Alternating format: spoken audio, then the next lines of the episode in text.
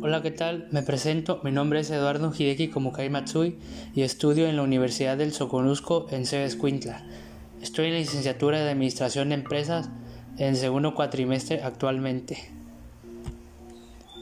El proceso de cambio consiste en la recolección de datos, en el diagnóstico organizacional y en la acción de intervención. Todo esto funciona de forma muy eficiente si todos están comprometidos con el proceso de cambio.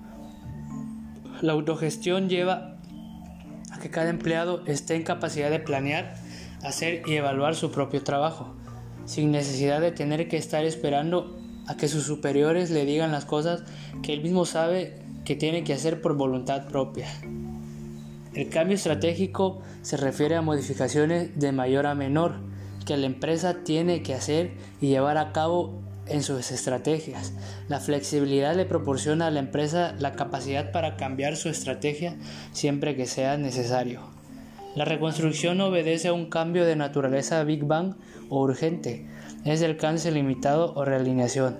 Este cambio es de manera rápida y espontánea. No requiere de grandes cambios en estrategia. Y con esto concluimos lo que es la dirección de cambios y capacidades dinámicas. Thank you.